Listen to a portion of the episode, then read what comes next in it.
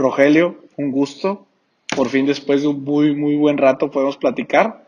Yo en mi cabeza ya había concebido este momento y ya por fin ahorita se está dando. Eh, muchas gracias por estar aquí. Muchas, muchas gracias. Eh, Rogelio, como te mencioné antes de estar empezando esto, eh, a mí me gusta que la persona se describa. Entonces, respóndame a la pregunta, ¿quién eres? ¿Quién es Rogelio Segovia? Hola Sergio, ¿cómo estás? Muchas gracias por la invitación. La verdad es que encantado de poder estar aquí. Antes que nada, este es el primer podcast presencial que hago en 15 meses, más de 15 meses. Este, bueno, y ahora voy de invitado. Entonces, un honor poder estar aquí en, en tu espacio y compartir. Esa pregunta es una pregunta muy compleja. Este, es una pregunta truco que siempre hago en mis emisiones y es donde donde todo mundo se, se, empieza ahí a cascabelear y cualquier cantidad de respuestas he encontrado. Creo que de todas las que me han dado y que me gusta robarme, y, y, de ahí te platico quién soy, una vez le pregunté a una persona, ¿quién eres tú? Y me dijo, simplemente soy. Y esa respuesta me encantó porque estamos hablando de estar en el aquí y en el ahora y presentes en lo que estamos haciendo y sobre todo porque refleja un tema de que estamos quienes somos hoy, aunque seamos diferentes al de ayer y el de mañana. Quitando ese choro filosófico, ahora sí vamos. Este, soy Rogelio Segovia, soy abogado, máster en administración de empresas, máster en, en, Derecho Corporativo. Actualmente estoy terminando mi doctorado en Filosofía y Cultura y soy coach ontológico ejecutivo por Newfield Network. Soy papá, hermano, hijo, este, apasionado, escritor, mucho de cuentos cortos, aunque últimamente me he estado enfocando en temas de artículos de recursos humanos, de vida, de, de, cultura. Me gusta la jardinería, me gusta la panadería, me gusta correr, me gusta hacer un poco de todo, la fotografía también, ahora en esto del tema del podcasting. Este, y creo que soy lo suficientemente malo en todos mis hobbies para seguirlos haciendo y seguirlo intentando y que se vuelvan precisamente eso, no un hobby, un entretenimiento. Entonces, eso soy Sergio y nuevamente gracias por la invitación y adelante. Muchas gracias, Rogelio. De hecho, quería decirte que para desde antes cuando yo estaba haciendo el podcast, o sea, cuando estaba concibiendo las primeras preguntas, etcétera, pues me fui a las fuentes entonces, una de las fuentes que utilicé, ya te tengo estudiado, o sea, ya, ya he visto varios de tus capítulos, se me hacen muy buenos, y precisamente tengo que decirlo aquí, frente a la cámara, te lo robé eso y quién eres. Me gusta mucho porque uh, esta parte de yo definirte a ti se me hace, y para empezar definir, no me gusta porque definir es acotar, y una persona no se puede acotar. Y número dos, eh, lo hago muy a mi visión, entonces prefiero que la persona lo haga y me pareció muy, muy bueno. Aparte, eh, tú, tú este, estás por terminar un doctorado en filosofía y eh, bueno, eso también me habla bastante de tu personalidad y todo esto que me mencionas de coach ontológico, tu salida reciente de, de Christus, ahorita hablamos de eso, pero también se me hace un, movimiento interesante. Eh, y bueno, de hecho las preguntas van a ir enfocadas un poquito en esta etapa de dirección que tuviste, pero pues igual, hay que platicar de tus retos actuales también. ¿Sale? Adelante. Muy bien. Primero, eh, Rogelio, vamos a empezar con eso, que es lo que te acabo de decir. ¿Qué te, qué, qué te orilla hacer este movimiento? Estabas como VP por siete años en Christus Health, esta cadena larga de hospitales y del sector salud. Eh, sé que están en, en, ocho ciudades actualmente en México. En México, en ocho ciudades. En ocho ciudades. ¿Están fuera de, de, México también? En Chile, en Colombia y el corporativo está en Estados Unidos. Ok, perfecto. Esa parte no la sabía, fíjate. Eh, estuviste como VP en HR y pues bueno, cuéntame, ahorita cambiaste a partner en Think Talent con esta Ginny Dorado, si mal no recuerdo. Y pues bueno, cuéntame por qué este movimiento, qué es ¿Qué estás buscando actualmente, Rogelio? Platícame un poco de eso. Ya, déjame te doy antes de eso un pequeño antecedente. A mí el tema de la evolución constante siempre es algo que he tenido dentro de mí. Yo por muchos años fui abogado corporativo, del 99 al 2012 fui abogado corporativo. Estuve en FEMSA, en la división logística, eh, cuatro, casi cinco años, y en el 2003 me muevo a Muguerza, y estuve en Muguerza en el área legal del 2003 al 2012, y desde el 2012 en recursos humanos. Yo creo que lo, e, estos cambios tienen mucho que ver con la pasión de lo que hago y por qué lo hago. yo nunca me he visto estar haciendo toda mi vida lo mismo encerrado en, en, algún ecosistema o en, o en, algún sistema donde, donde no me sienta que pueda florecer de diferentes maneras. Lo mismo me pasó cuando estaba en legal, simplemente un día dije, ya no quiero hacer esto ya no me apasiona, ya no estoy trascendiendo a través de lo, que, de lo que estoy haciendo.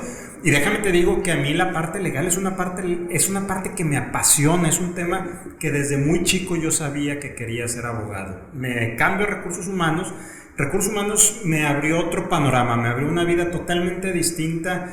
Es, es algo que, que en retrospectiva digo, qué bueno que fui abogado porque si no, no hubiera disfrutado tanto haciendo lo que ahora hago, cómo lo disfruto, cómo me apasiona este tema de, recursos humanos. Entonces, algo similar a lo que me pasó hace 9, 9 10 años más o menos en el, en el 2011 cuando dije, necesito un cambio, necesito florecer de diferentes maneras, necesito crecer. Creo que los humanos estamos hechos para transformarnos, para crecer, para poder trascender.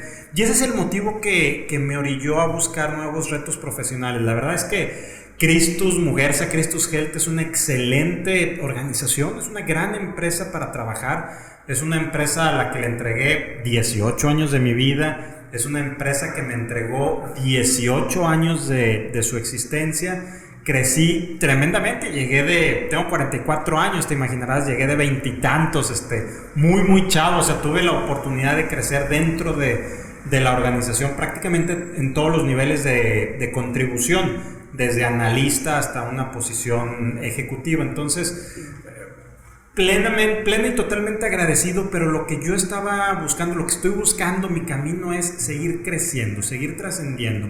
Y un tema importante en este tema del crecimiento y la trascendencia es que e, e, es un tema que visto desde el otro punto de, desde el otro lado de, de, la moneda de esto, son cambios planeados para mí. O sea, este es un cambio que yo empecé a trabajar desde hace cuatro o cinco años aproximadamente.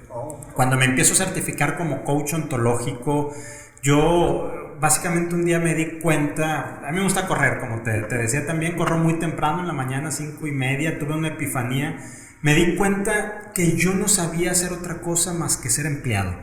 Y, y creo que es, he sido, que soy un muy buen empleado, pero dije, ¿qué más puedo hacer? O sea, quiero hacer cosas diferentes, conocer perspectivas diferentes. Es donde empiezo a certificarme como coach ontológico, también el certificarme como coach. Eh, la parte ontológica, que cuando llegué no sabía lo que significaba, tiene un fuerte componente filosófico. Entonces eso fue también lo que me llevó a, estudiar el, el, doctorado posteriormente, pero también me preparó para hacer cosas distintas, me preparó para, para esta decisión. Te digo, es una decisión que empecé a tomar hace cuatro años, no sabía exactamente cuándo iba a llegar y una coyuntura de oportunidades en este momento me, me, dijo hace, no sé, cuatro o cinco meses, ese va a ser el momento y empecé a planear todo para que sucediera en ese momento. Entonces, ese es el motivo por el cual sigo buscando maneras de, de crecer, sobre todo de trascender. Yo estoy, yo estoy convencido de que las personas trascendemos a través de los demás. Parte de mi propósito de vida o misión de vida es ayudar a los demás. Así como mucha gente me ha ayudado a mí eh, en el trayecto de, de, mi carrera, yo personalmente difiero mucho de lo que es la meritocracia. No la niego, no la escondo, pero nada más no olvidemos que muchas personas nos van ayudando en el camino.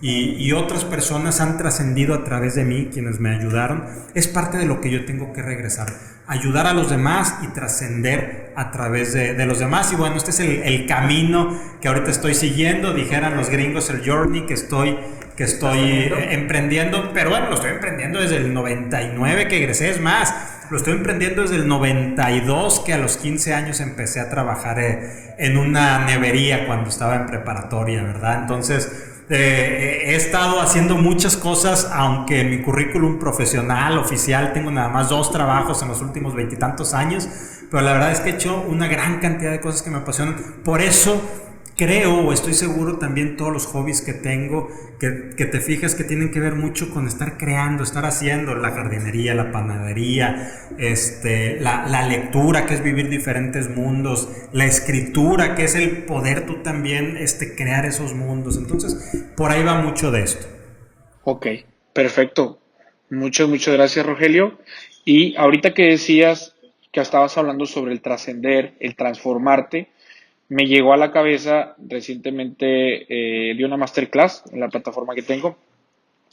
Y me acordaste mucho este tema que debes de conocer de Frederick Laloux sobre las Steel Organizations y cómo la última cúspide o bueno, la última evolución de la organización que él promociona Steel y tiene este propósito transformador y este tema de trascendencia, pero ya a nivel como un ecosistema vivo la empresa.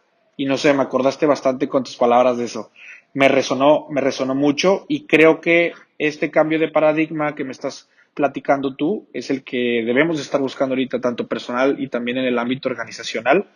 Y recomiendo bastante si por ahí alguien no ha leído el tema de Transforming Organizations de Frederick Laloux, es muy, muy buen libro sobre el tema de desarrollo organizacional, pero también un tema personal y un tema también eh, existencial, como ahorita tú lo estás mencionando, ¿no? En un plano también donde tú buscas transformarte y trascender. Y de hecho, había otra frase que, que decía que la, la, la, especialización es solamente para los insectos, que nosotros debemos ser eh, esta, esta mezcla rara o sin ninguna definición, donde sí soy panadero, soy hijo, soy filósofo, también soy VP, también soy emprendedor, que no hay una definición o ya no hay una especialización única, ¿no? Entonces, bueno, todo esto, la verdad que me, que me estás diciendo, me hace bastante sentido. Y déjame decirte, perdón Sergio, algo que, que, que, me gusta mucho lo que estás diciendo, que también lo conecto con la famosa pirámide de Maslow, muchos años, y también con otro libro que es La dinámica espiral, que tiene que ver también con estos niveles de cómo vamos creciendo y, y, y cómo vamos trascendiendo. Y finalmente, algo que a mí siempre me gusta decir es que a mí no me define mi profesión. O sea, yo ejercía, servía, prestaba mis servicios en recursos humanos como vicepresidente, pero no era el vicepresidente, era desde la perspectiva organizacional, pero no desde la perspectiva personal.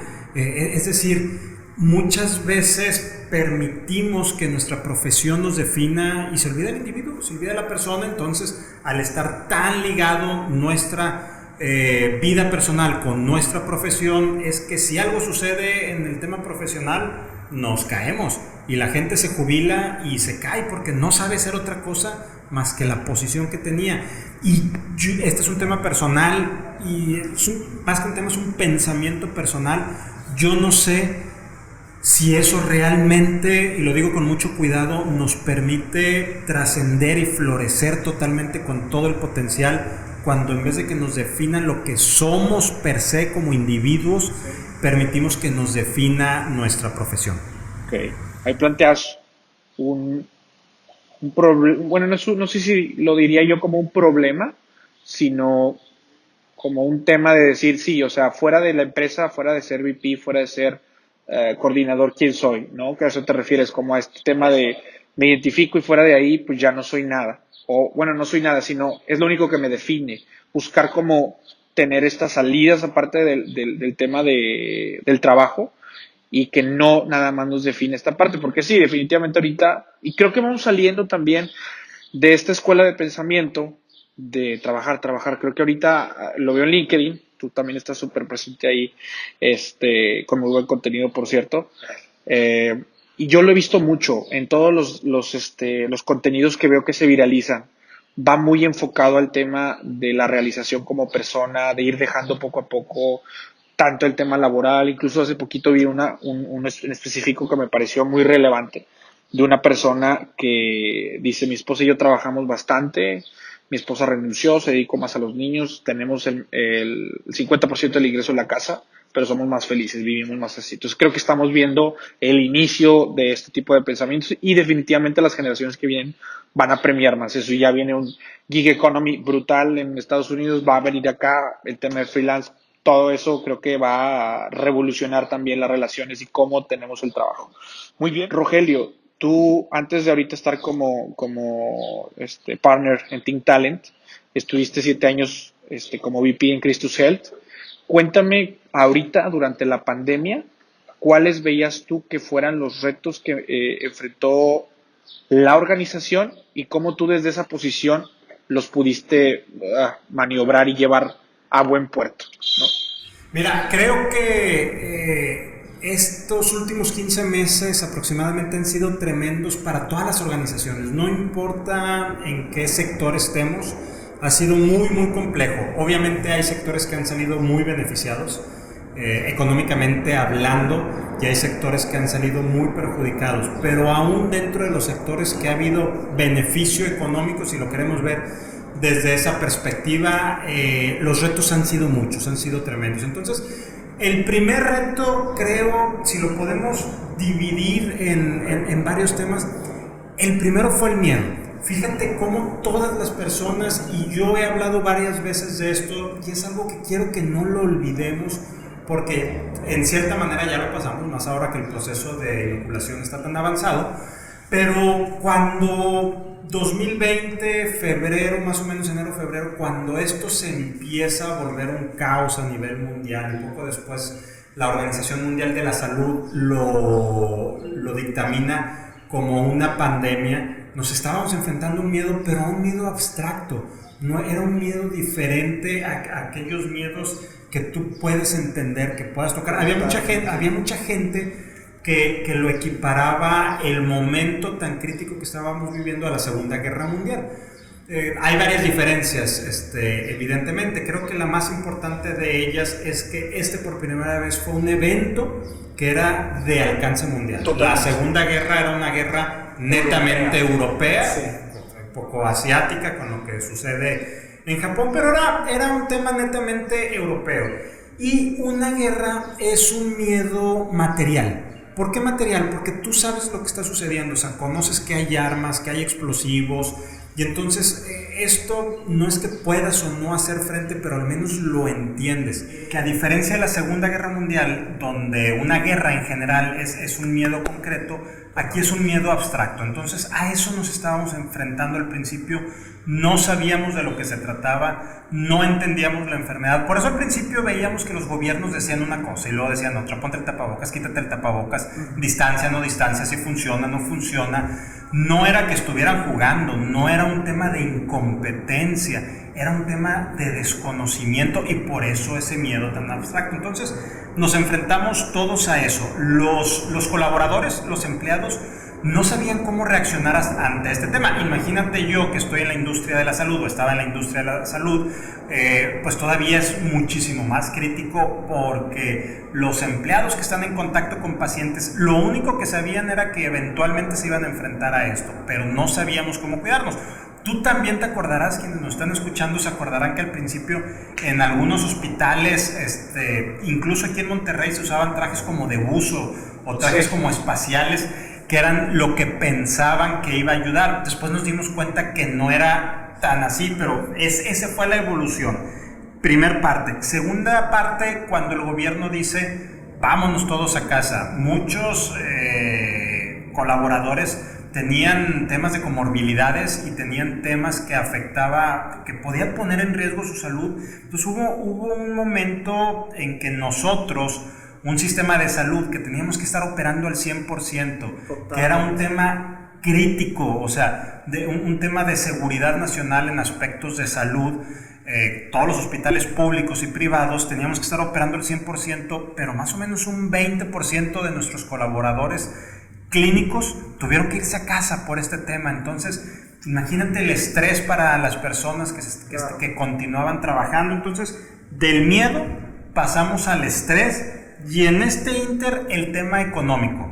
Eh, fue, fue un tema muy complejo, muchas organizaciones empezaron a cerrar, otras organizaciones vieron cómo retenían a, sus colaboradores. Entonces, he leído ya ahorita que esto va en cierta manera en declive en ciertos países o que está un poco más controlado o que es mucho más entendible, que dicen es que la posición de recursos humanos en general, la figura de recursos humanos, está agarrando un nuevo auge y se está viendo su tema eh, tan crítico dentro de las organizaciones y tan estratégico, pues claro, nunca nos habíamos enfrentado algo donde nuestra nuestro recurso humano, nuestra planta productiva se viera tan afectado y que teníamos que cuidarlo no por el aspecto económico, sino porque eran vidas. Entonces, esos fueron los retos. ¿Cómo lidias con algo que no conoces, que te produce miedo, te produce estrés, traes riesgos económicos, pero además tienes que asegurar los procesos, este, los procesos de negocio, de recursos humanos,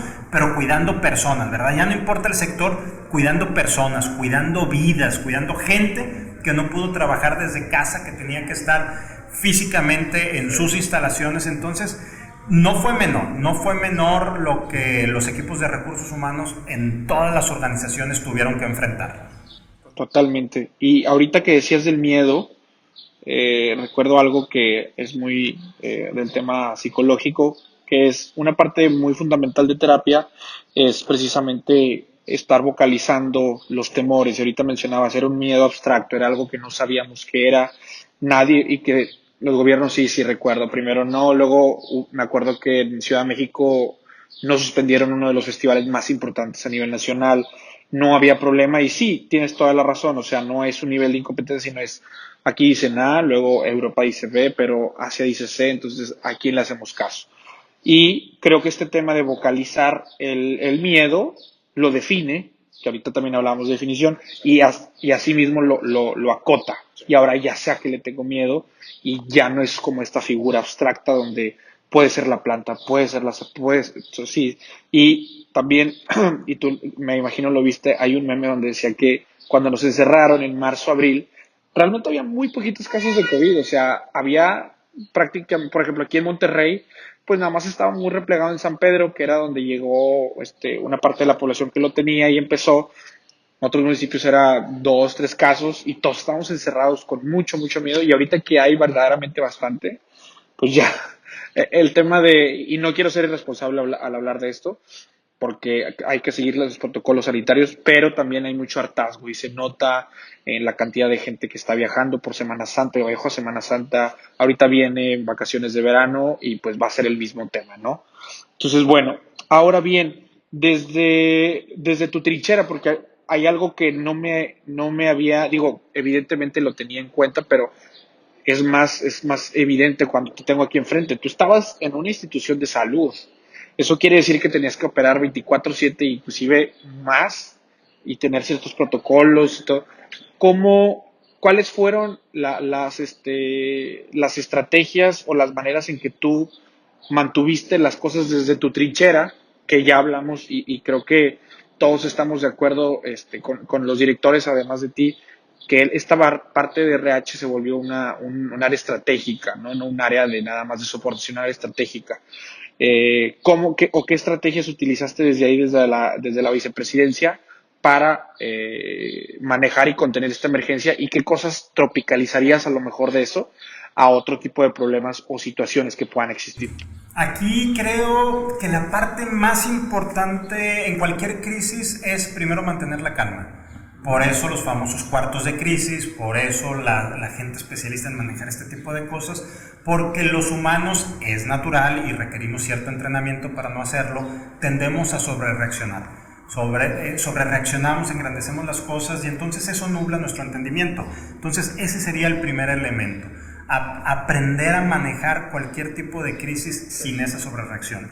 El segundo tiene mucho que ver con trabajo en equipo recursos humanos, hablando de un hospital, no podría hacer la chamba sola. Hay muchísima gente involucrada.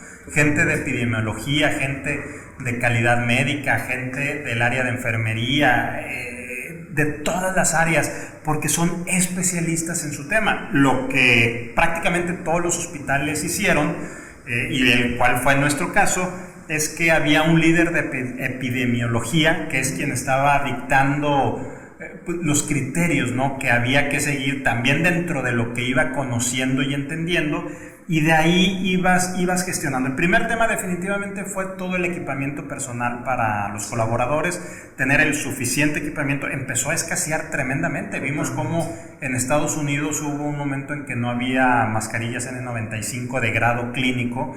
Eh, tuvieron que reconfigurar fábricas para poderlo tener en México no se dio tanto ese fenómeno de proveeduría porque ya a nivel mundial se había equilibrado la, la oferta, se, se, se, aceleró temas positivos de, de, libre mercado si queremos encontrar algo en este momento tan, tan, tan convulso.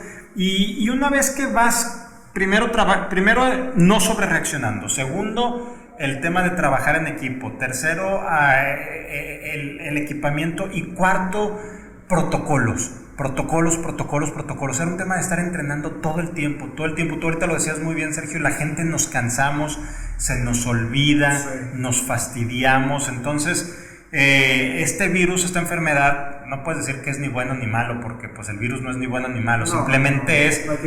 pero sí busca, eh, o ante cualquier error en el cuidado de las personas es donde se produce la infección. Entonces, siempre traer esa concientización de qué es lo que tenías que hacer. Ojo, también cuando tú sigues protocolos, cuando sigues entrenamientos, también tienes que tener mucha seguridad de no hacer cosas adicionales, porque el hacer cosas, gente que se ponía doble guante, bueno, el ponerte doble guante puede traer otro tipo de riesgos cuando te estás quitando uno y una falsa sensación de seguridad, etcétera. Mira, yo entrevisté para mi podcast, creo que poco antes de la pandemia o muy al inicio de la pandemia, al piloto de por ahí, creo, marzo, abril, al piloto de una aeronave.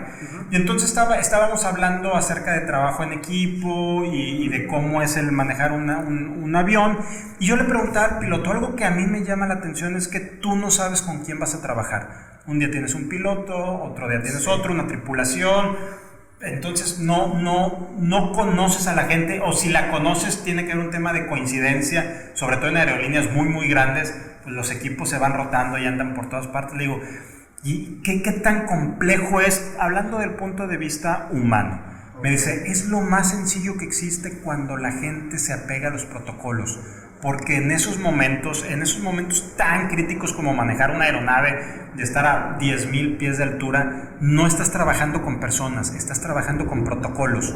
Y al momento que aprendes a trabajar con protocolos y los respetas, no importa quién está ahí, me dijo, por eso ante una falla en un protocolo, no importa si eres capitán o no capitán, el, eh, eh, el, copiloto tiene derecho a levantar la voz en ciertos, en ciertos temas, hacer ciertos reportes, porque no es lo que la persona cree, piensa, siente, es protocolo. Esto fue lo que hubo que trabajar eh, en la pandemia.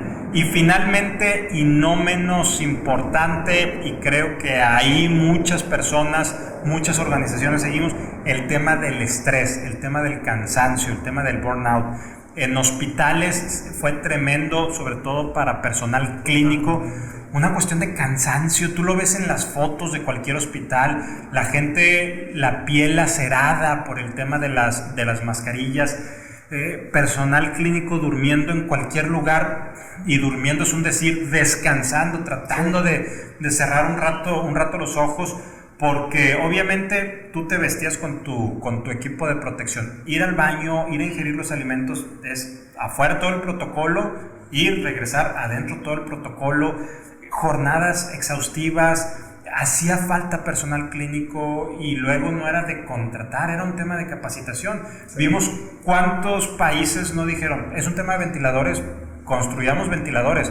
Construir ventiladores es relativamente fácil, ya lo vimos en la Segunda Guerra Mundial, cuando Estados Unidos decretó la reconversión de fábricas, incluso fábricas de Ford fueron reconvertidas para hacer eh, instrumentos o pertrechos de guerra. Bueno, aquí podías hacer lo mismo. El tema es quién te los va a operar. No hay nada más complejo que entubar pacientes. Entonces, había veces que había, pues sí, el, equipamiento está, pero ¿quién lo opera? O sea, no, no era cuestión física de poner más camas vamos a poner más camas y más ventiladores. No, era un tema de tener gente capacitada y entre que había gente que estaba fuera por la cuestión de, de los riesgos que padecía al principio, y que los hospitales todos, todos estaban trabajando a máxima capacidad. Entonces eso causó un gran estrés, un gran cansancio, un gran burnout y es lo que las organizaciones tuvimos que hacernos cargo y ahí roles como el de recursos humanos eh, pues fue muy importante, ¿verdad? Junto con áreas de, de medicina laboral o, áreas de apoyo psicológico, las empresas que la tenían, Norma 035 quienes ya lo tenían muy implementado, pues ahí hay ciertos elementos importantes. Entonces, Esos fueron los retos, Sergio, que estuvieron enfrentando principalmente las instituciones de salud.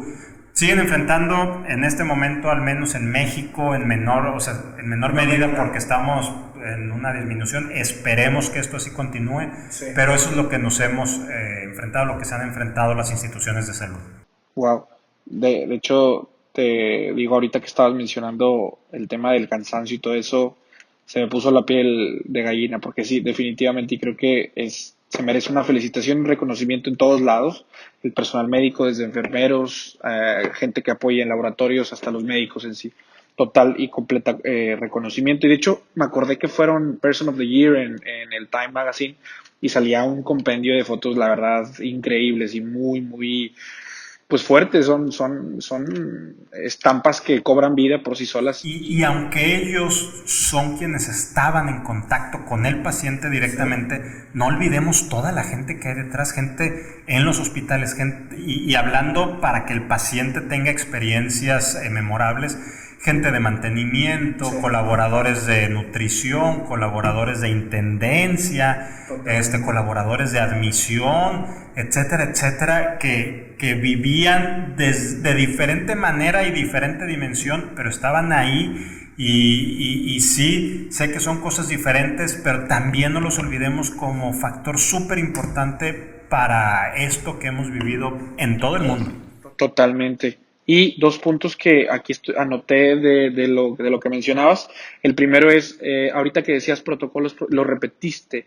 Eso me hizo recordar, a, hace poco estaba leyendo en algún artículo seguramente, a este mm, ejecutivo de General Motors, Jack Welch, y él hablaba mucho de, oye, ¿cómo, le preguntaron, oye, ¿cómo le hacemos? Porque tú creo que implementaste un muy buen sistema de rewards, eh, una buena cultura organizacional. ¿Cuál, ¿Cuál es tu mayor tip? Y él decía, repetición, repetición, repetición. Tienes que estar verbalizando a tus colaboradores sobre qué es lo que buscas, cuáles son las metas y no te canses, no porque haya un memorándum, no porque haya correos, no porque haya todo esto, se van a acordar. Tienes que verbalizar, verbalizar hasta que sea algo del día a día. Y por último, eh, algo que hay, mm, no que no esté de acuerdo, pero creo que hay una, un ligero de, un, un twitch de complejidad como ahorita que dices de los aviones, donde hay un protocolo ante una, ante una situación de emergencia, algo que yo noté porque hablaba con, con distintas personas, sobre todo el giro, yo, yo tengo una agencia, entonces nosotros, la verdad es que eh, yo vi mi facturación ir del 2019 al 2020 a un 40%, o sea, fue una caída estrepitosa. El tema fue, no tenemos, y, y me suena un poquito lo que tú decías, no tenemos protocolos de crisis y no existía nada de esto. Todos hablábamos de Buca en el 2018-2019, pero realmente nadie lo vivía. Ah, sí lo vivíamos a lo mejor en cierta medida, ya lo había vivido el sector inmobiliario en el 2008, eh, pero creo que no habíamos vivido tan fuerte y creo que, y ahorita me viene a la mente esto, creo o debería haber alguien enseñando o alguien instruyendo metodologías para que si se te cae tu core de negocio, ¿qué puedes seguir haciendo?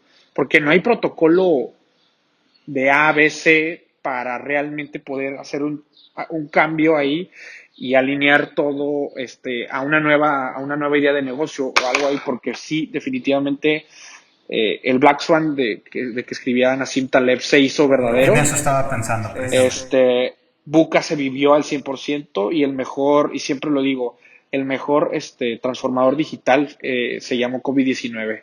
Ese fue el transformador digital realmente para todos, ¿no?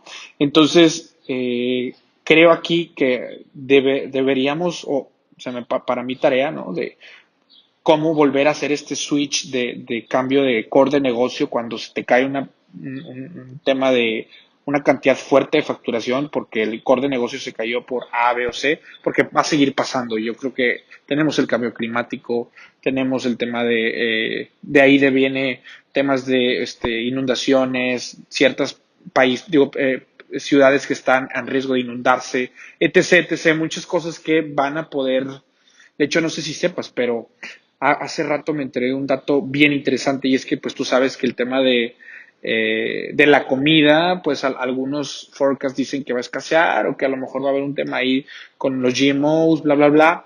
Eh, bueno, no sé si tú sepas, pero el, el primer lugar de la, persona número uno dueña de eh, campos para sembrar comida, que no es empresa, o sea, que es una persona física, es Bill Gates en Estados Unidos. O sea, él es, es la persona que más tiene, no nombre de Microsoft, sino nombre propio, de campos para sembrar comida. Entonces, junto con el agua, la comida se están convirtiendo en temas de, de inversión y de visión que debemos estar viendo futuro porque puede haber eh, cambios o black swans en el futuro, como, como ya mencionaba. ¿no? yo ahí lo único que recomendaría adicional a esa lectura que se me hace muy buena del mismo Taleb, el libro Antifrágil, que, que cómo sacar ventaja del caos, ¿verdad? Cómo, cómo estar preparado, porque a final de cuentas eh, estos cisnes negros pues vistos en retrospectiva es bien fácil decir, ah, pues obvio, ¿verdad? Que iba a suceder, que es lo mismo que dice precisamente el libro. Pero no puedes prever o difícilmente puedes prever algo que nunca ha sucedido.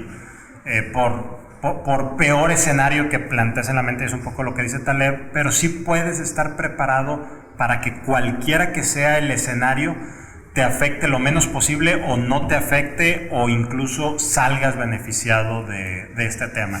Es complejo el tema, evidentemente, tiene mucho que ver el tipo de, de industria en, en, la que estás, del sector, etcétera, pero tanto si eres empresa, empresario, líder o eres persona, hay que estar preparado para, para estos cisnes negros, precisamente. Sí, sí, sí, totalmente. De hecho, un muy buen ejemplo es un cliente de nosotros que está en, en León, Guanajuato. Ellos antes de la pandemia nos pedían eh, personal y, y, eso, y era una planta de, de, pieles. Ya sabes que en esa zona ese tema es, es un boom y hicieron una reconversión de líneas y en lugar de hacer botas, de hacer bolsas, empezaron a hacer cubrebocas. Entonces creo que eso fue, para mí fue un ejemplo fascinante y fue uno de los clientes que sacaron a flote el 2020 y que por eso también estamos aquí prácticamente porque sí, hubo que hacer reconversión de negocio, totalmente. Muy bien, vamos a pasar a la segunda etapa con otro tipo de preguntas. ¿Cómo Rogelio eh, o qué tips o qué insights nos puedes dar respecto a cómo escalar dentro de tu organización, si buscarlo directamente, poniéndole en palabras muy bíblicas, se da por añadidura después del esfuerzo, si es algo como lo que dicen del amor, de que no, si lo dejas de buscar llega a ti, cuéntame tu enfoque, porque yo he escuchado, eh, esta pregunta la hago seguido y los tres aspectos y más siempre me las han respondido. Es que mira, hay cualquier cantidad de respuestas y obviamente cada quien platica como le va en el baile, ¿verdad? Eh, una de las definiciones que, que, a mí más me, me, gusta es hablar, ¿existe la suerte o no existe la suerte? Yo creo que per se en este tema de crecimiento en una organización, la suerte no existe. Nosotros nos vamos creando esos momentos, nosotros vamos forjando nuestro futuro. Ahorita que decías mucho, eh, que, que retomaste una palabra que yo utilicé, la de protocolos, eh, para mí, cuando me dicen, oye, ¿y cuál es la receta del éxito? Pues para mí el éxito tiene dos componentes, método y constancia. El método es el protocolo y la constancia es la, repetición, el hacerlo. Pero ¿qué está sucediendo ahorita? Que ahorita el mundo está cambiando aceleradamente desde antes del COVID y ahorita tú bien lo dijiste, el COVID vino a potenciar esto. Antes te decían, si tú quieres ser director general de una empresa, tienes que llegar ahí y quedarte los siguientes 30, 35 años Hace seis meses, siete meses, escribí un artículo para el periódico El Financiero que se llamaba La Ruta del CEO. Y entonces agarré las empresas que cotizan en bolsa aquí en Monterrey que no son operadas por miembros de la familia, porque todavía muchas de las empresas, la cabeza general, el director general o, CEO, es un miembro de la familia, excluyéndolos a ellos por obvias razones. Claro, que, es un grupo Monterrey, ¿no? Sí, que, que, es un tema de filiación te vas a, otras empresas, ahorita de memoria me acuerdo de OMA, los aeropuertos, de ARCA, la misma FEMSA, que ahorita ya no tiene a un miembro de la familia, y había dos, tres más que no recuerdo de, de momento, pero todos absolutamente, excepto el de OMA, todos tenían como, como común denominador que tenían toda una vida en la organización. El mismo Cemex también, que lo estoy omitiendo. O sea, el director general eran personas que tenían 25 años en la empresa. Entonces, a bote pronto, pareciera que la respuesta es, entra a una empresa, échale muchas ganas, trata de relacionarte bien, haz buen networking, trata de brillar, aguántate cualquier cantidad de tiempo y vas a llegar a ser director general. Pero las nuevas generaciones no están durando tanto tiempo en, el, en, sus trabajos. estamos buscando, personas que quieran florecer de diferentes maneras, ¿verdad? Que quieran tener crecimientos eh, en otros sentidos. Entonces, yo creo que el tema de la antigüedad laboral cada vez va a ser menos relevante. Sí es muy importante porque tienes que conocer el sector, tienes que conocer la empresa. También hay cualquier cantidad de ejemplos, sobre todo en Estados Unidos, de empresas que trajeron líderes de otros sectores y no les fue bien. Ahí hay un componente que tiene que haber un, equilibrio también en que se tiene que conocer lo que la organización hace pero yo te diría, en este momento, para tú tener éxito en una organización es reinvéntate. Tienes que estarte reinventando en todo momento. Las y, ya se ha dicho cualquier cantidad de veces, pero volvemos a lo mismo. Repitámoslo para que no se nos olvide. Las competencias están cambiando terriblemente. Las posiciones están desapareciendo y se están creando nuevas posiciones. La gente no está preparada a ver, por Dios, ¿cómo es posible que en este momento haya líderes que estén pensando en regresar a la oficina al 100% como si estuviéramos en octubre del 2019? Ahorita que estamos en medio de una crisis económica, las personas no tienen, no tenemos opción. Si te dicen tienes que regresar a la oficina, pues todos van a regresar a la primera. Y ya está, ya ves que en Estados Unidos de todo hacen encuestas y todo lo van siguiendo. A la primera que una persona pueda cambiarse de empleo a modelos híbridos, lo va a hacer. ¿A dónde voy? Tenemos que estar actualizándonos nuestras competencias. El proceso de cambio cada vez es más acelerado. ¿Cómo nosotros nos estamos preparando para cambiar? ¿Cómo estamos abriendo nuestro pensamiento? Yo te diría, ¿qué competencias se requieren ahorita para ser exitoso? Ser compasivo. Estamos perdiendo la, la compasión. Tener mucha apertura al cambio y sobre todo ser muy autogestionado. Autogestionado, eh, y esto tiene que ver con el autoaprendizaje, con la autodirección y el autorreconocimiento. Eso es lo que va a hacer que tú empieces a crecer en una organización. Tienes que tener esa, esa chispa de que, de que te puedan ver, de que, de que la organización pueda poner el ojo en ti, de que empieces a resonar por tus resultados, pero esto va a ser sistémico. O sea, en la medida que tú no empiezas a trabajar en estas nuevas competencias, no, no empiezas a tener método y constancia, pero en este nuevo entorno va a ser bien complejo crecer. Si te fijas, no te estoy dando una receta per se, te estoy dando elementos, porque ahorita tener una receta es difícil. Visto hacia atrás, ya te dije el camino, y es, lo, que, es lo que dice el artículo. Visto a lo que viene, puedo, puedo casi asegurarte que no va a ser como lo veníamos viendo, va a ser muy, muy diferente este, y las cosas van a estar cambiando de manera interesante en estos factores de cambiar las competencias, cambiar tu forma de pensar, el autogestionarte, el autodirigirte. Hacia allá es el tipo de candidato que las personas, que las organizaciones van a estar buscando. Sí, fíjate que como quiera, eh, haciendo alusión a tu, a tu, a tu eh, artículo en el financiero, eh, que de hecho es conocida que estarías ahí, que para todo. Yo leo, bueno, cada cierto tiempo leo el financiero, no me gusta ver los headlines, pero voy a buscar ahora. Estás en factor humano, me imagino, ¿no? En, la, en el apartado de factor humano. En el, es el espacio editorial de ERIAC, Capital Humano. Ah, ok. Entonces, eso es una columna quincenal o mensual y nos van invitando a diferentes personas. Este, en una de esas es donde tuve esa colaboración. Ah, Súper bien, sí, con Rebeca Guerra. Sí. Muy bien. Eh, creo que sigue siendo porque precisamente mientras hablabas de eso, recuerdo al CEO eh, de Google, eh, recuerdo, por ejemplo, también al CEO de YouTube, que es de la misma empresa, que es una unidad de negocio, y otras dos o tres startups interesantes en Estados Unidos que son realmente empresas muy jóvenes, o sea, son empresas del 90, 80 finales para acá y siguen teniendo ese componente, o sea, son gente que respiró eh, los inicios, o si no los inicios, pues sí, a lo mejor cuando todavía estaban como, no en el garage, porque no, no, no pero a lo mejor sí que eran menos de 100 personas y respiraron ese entrepreneurial spirit y lo pueden estar empujando en posiciones. Creo que en la antigüedad yo también estaría de acuerdo en esa parte, pero me llamó mucho la atención, por ejemplo, el tema de compasión. Creo que también estamos viendo, eh, y lo veo también mucho en LinkedIn y todo esto, que digo ahí la verdad, tengo que ser bien honesto, estoy... Ah, hay un tema de... No me gustan tanto las anécdotas, se me hacen como... ¿Cómo te puedo decir?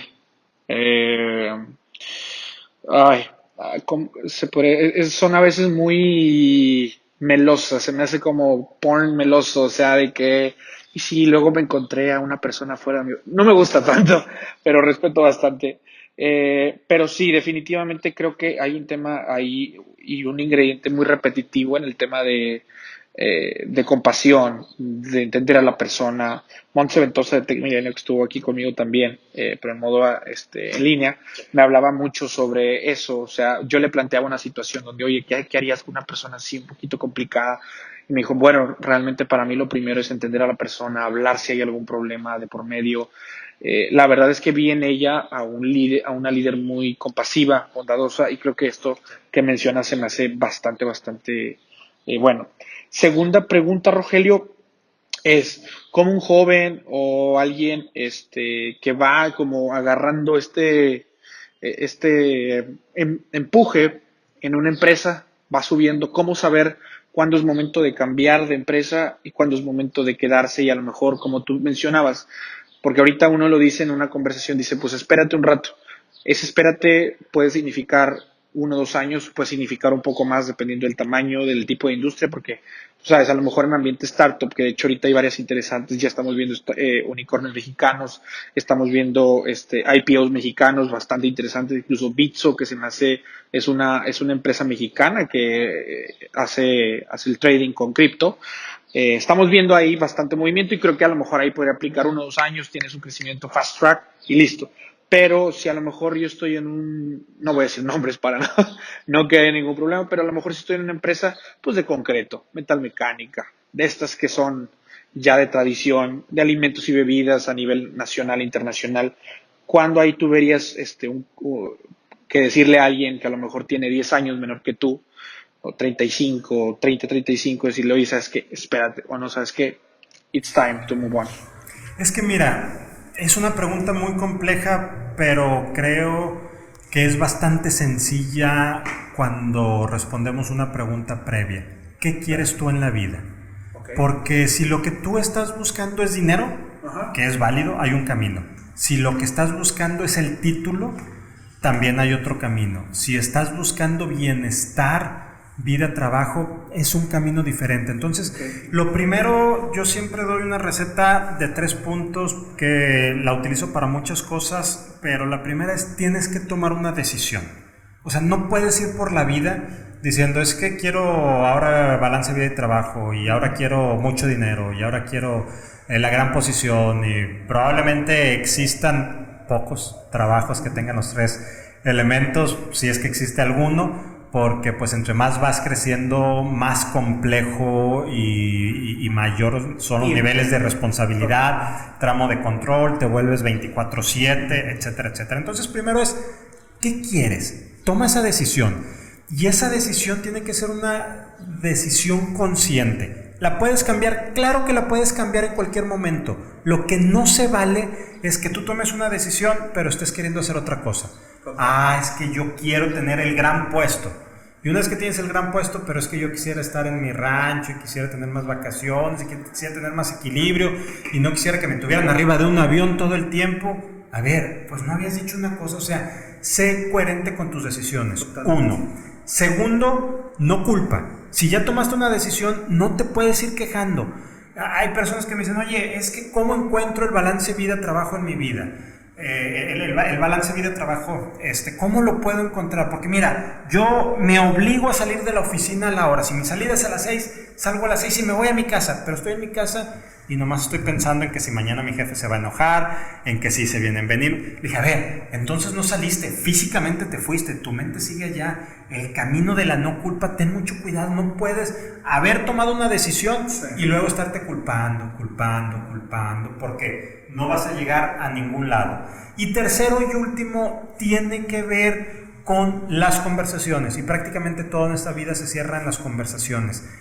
Lo que tú ya decidiste hacer, el camino que estás emprendiendo con la no culpa, y esto lo podemos abrir tanto como quieras, ¿cómo empiezas a conversar? Eh, yo no filósofo de, del habla, hace muchos, muchos años dijo que el lenguaje era performativo, es, es decir, realizativo. Es decir, cuando tú dices algo, el lenguaje lleva implícito acción. El lenguaje es mágico, el lenguaje hace que las cosas sucedan. Entonces, ahí es donde tú ya empiezas a definir. Si tú quieres ganar más dinero, yo te diría, ya estás ya en una posición, no importa la edad que tienes, ¿cuál es la perspectiva de crecimiento en esa empresa? Primero, ¿cómo crece la gente en la organización? ¿A raíz de qué? ¿Es a raíz de un tema de meritocracia? ¿Es a raíz de tu desempeño? ¿O es el que le caiga mejor al dueño, al director general, al vicepresidente de no sé qué cosas? Y ahí empieza a tomar decisiones. Oye, esto tiene que ver mucho por la meritocracia. Aquí por tu desempeño se te dan las oportunidades. Bien, ya sabes que eso está en tu control, el, seguir creciendo dentro de, de la organización. La organización tiene las posiciones para que sigas creciendo. La organización tiene planes de estar moviendo a la gente, tiene planes de retiro, porque también ves organizaciones donde hay gente de 68, 70 años y ahí sigue, y tú ya tienes 45, 50, pues entonces, ¿qué va a pasar, verdad? Oye, ¿sabes qué? Yo tengo 45, mi jefe tiene 55, y el que le sigue, que es la posición que a mí me interesa, tiene 60, y aquí, o, 65 o 70, y aquí la gente no hay planes de jubilación, entonces yo te diría, muévete, ya es momento de que empieces a tomar eh, decisiones, ¿verdad? Porque aquí no se va a dar. Si, si es una empresa que está creciendo, hay empresas que son pequeñas relativamente, no tan grandes como estos monstruos que cotizan en bolsa y que tienen 100 años, este tipo de empresas, pues una empresa que está crece y crece y crece, oye, ¿cómo, le vas a hacer? Eh, he estado colaborando desde Think Talent con algunas organizaciones que son organizaciones de mil, dos mil colaboradores, pero que traen un ritmo de crecimiento bien fuerte que es quédate ahí porque vas a tener experiencias críticas vas a tener posibilidad de estarte moviendo, vas a tener, pero porque eso es lo que estás buscando. Hay gente que de repente está en una posición, cualquiera que se puede ser hasta una posición de liderazgo, ¿eh? Eh, una posición directiva, y tiene un tema de balance vida-trabajo excepcional. Yo te puedo decir, yo en Mujerza tenía un balance de vida y trabajo como pocas empresas, o sea, Mujerza es una gran empresa para trabajar si para ti es importante tu estilo de vida. Oye, que hay, que hay empresas que pagan más que Mujerza, pero muchas, como todo en la vida, siempre va a haber cosas que hagan más. Pero eso es lo que quieres. El otro día me decía una persona que le estaban ofreciendo una vacante, eh, o que había una vacante y que este, se le estaba considerando. Me dice, pero es que en esa empresa le vendes el alma al diablo. Pero esa empresa es muy exitosa y, es muy buena en lo que hace. Entonces la gente que está ahí evidentemente está contenta. Si no, no sería exitosa la empresa claro. y la gente no estaría ahí. Pero si tú ya desde antes te estás cuestionando si quieres o no quieres venderle tu alma al diablo, lo que sea que eso signifique, pues probablemente esa empresa no es para ti. Entonces si tú estás en otra empresa donde estás cómodo y feliz, tú lo decías ahorita, oye, estas personas, dabas un ejemplo, que redujeron su, percepción económica, pero eran más felices. ¿Qué es lo que estás buscando? ¿Estás buscando dinero? ¿Estás buscando felicidad? Entonces de ahí vas tomando decisiones. Lo que no se vale, y eso siempre lo digo, y soy bien enfático en eso, no se vale llegar a un momento de tu vida y empezarte a culpar por lo que hay hacia atrás. Hacia adelante lo que quieras. A partir de hoy, y suena como a canción y suena como libro de automotivación, no me importa. A partir de hoy puedes cambiar hacia adelante. Y, la decisión que quieras, hazlo.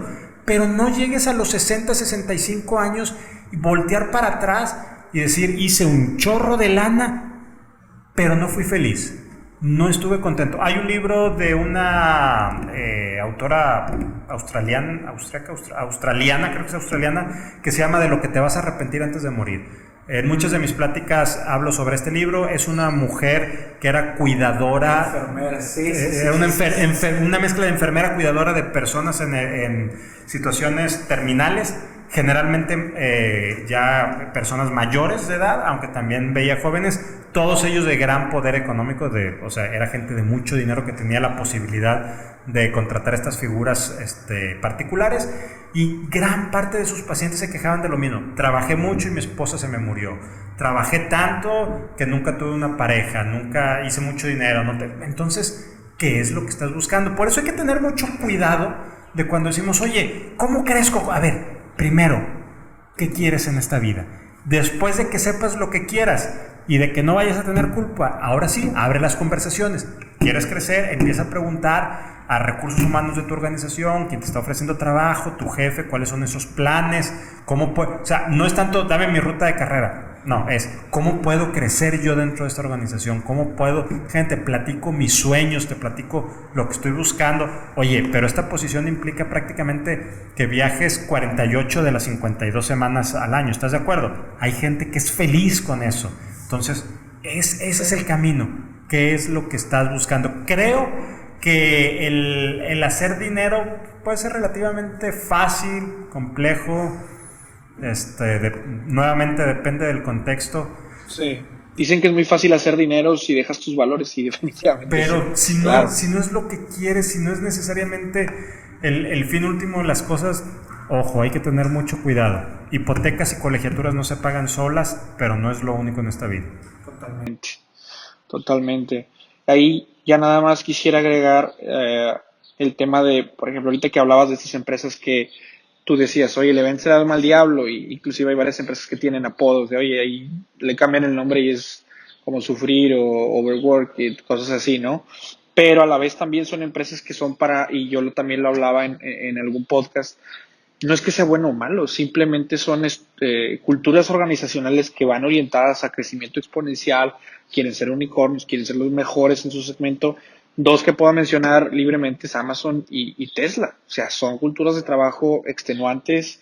Eh, los fundadores están ahí, inclusive Elon Musk se ha dicho muchas veces que es un micromanager. No estoy de acuerdo yo, mucha gente está de acuerdo, pero bueno, o sea, es un tipo que está diversificadísimo. Yo no me sentiría orgulloso de decir que tengo un Catra en mi oficina para asegurarme que las cosas suceden como hace este señor, ¿verdad? Él se siente orgulloso de eso qué bueno. Y es válido y ha hecho una gran fortuna y si es feliz, excelente. Yo me daría pena decir que tengo un catre en mi oficina para que las cosas sucedan. Sí, sí, sí, definitivo. No, y también Jeff Bezos. Jeff Bezos también hay, ha habido, y antes de la pandemia había, la verdad, bastantes temas incluso de demandas laborales y sobre todo en, los lugares donde había este, los blue collar workers y pues igual, ¿no? O sea, son, son temas de... Mm, ahí cada, cada personalidad puede hacer un fit con distintos tipos de organizaciones, ¿no? Y ya por último, yo quisiera agregar, porque eso es algo que ya a mí, a mí me gusta decirlo, que es, eh, en donde quiera que tú encuentres, este, o con el caos, o con, o con esta mm, discomfort, entre más eh, confortable estés en el disconfort, más confortable estés en el caos, para mí, de mi manera de verlo, es donde ahí te puede hacer feliz. Si eso significa la vida diaria, pues ahí, si eso significa exceso de trabajo, exceso de algo, o simplemente con lo que tú seas feliz, o balanceando un sinfín de actividades, si en ese caos te encuentras este, confortable, ahí es. Para mí eso es como una muy buena señal. Porque para mí otra cosa que se habla, sobre todo una filosofía que me gusta mucho, que ahorita la vengo escuchando de distintas personas, en específico Ryan Holiday, no sé si lo conozcas, es este de los estoicos, ¿no? Y esto se habla mucho en el estoicismo sobre, y tú sabrás yo creo que más que yo que estás en el PhD, eh, sobre cómo la vida trae pues, un sinfín de, de disconfort, un sinfín de problemáticas, pero cómo también tenemos, tenemos que tener un approach de estoicismo, de mucho temple y, y, de saber que la vida es disconfort, saber que todos los días va a haber algo malo y también, bueno, yo agregaría practicar mucho el agradecimiento, es algo que llevo aplicando desde hace más del año, eh, antes un poquito de la pandemia eh, y me ha servido también durante la pandemia mucho, o sea, agradecer, agradecer, agradecer por las cosas más básicas porque eso nos ayuda bastante a, a generar un, un sentido eh, donde tenemos, donde podemos sentir que tenemos todo, ¿no? Ya por último, Rogelio, me gustaría este, terminar con dos preguntas muy sencillas, que es, dime cuál es el peor consejo y el mejor consejo que te han dado. Bájale, nunca había pensado en, en eso. Yo creo que el peor consejo que me han dado es decir que las personas no pueden cambiar. Y hasta hacemos este, refranes y dichos de eso, de que chango viejo no aprende maroma nueva y con gallina vieja no se hace caldo bueno y etcétera, etcétera, etcétera. Todos podemos cambiar, todos podemos, este, si lo queremos, podemos trascender. Entonces ese es el peor consejo que me han dado. Es que ya tienes esta edad, ya no puedes hacer esto, ya no puedes aprender, ya no puedes llegar, ya no puedes conseguir. Quedan claro que existen cosas biológicas que a lo mejor a los 44 años que tengo no voy a ser la siguiente estrella del Real Madrid o del Barcelona, ¿verdad? Este, eso son otras cosas, pero todos podemos cambiar, todos podemos aprender, todos podemos conocer, todos podemos transformarnos. ¿Cuál sería el mejor consejo? Uf. Yo creo que al contrario sería todos podemos cambiar. Alguien alguna vez me, me lo dijo, fue parte eh, ahora con este acercamiento que he tenido a temas filosóficos, eh, en la certificación como coach, es esa, el saber que todos podemos cambiar, que todos podemos retar nuestros contextos, nuestros juicios, nuestros aprendizajes. Eh, quizá, si tengo así ya que, que resumirlo, es que todos podemos aprender a desaprender y a partir de ahí empezar a, a cambiar, a transformarnos. Perfecto me quedo con la habilidad de saber desaprender, porque creo que, y hablabas de este tema de las, este, antes del, así rápido, de eh, las nuevas competencias y desaprender, creo que es una de ellas. Rogelio, ¿dónde te podemos encontrar? Si es que quieres ser encontrado, algún correo, red social o algo que nos quieras dejar. Por supuesto, me pueden encontrar en todas mis redes como Rogelio Segovia. Eh, mi correo es rogelio.humanleader.mx y también en las redes de Human Leader MX. Eh, Facebook, LinkedIn, Twitter, YouTube y todas esas, ahí me pueden encontrar como uno como otro. Perfectísimo, pues bastantes gracias Rogelio, muy, eh, muy a gusto de tenerte, buena plática y esperemos que pronto sea la parte 2. Por supuesto, muchas gracias por la invitación. Gracias, hasta luego.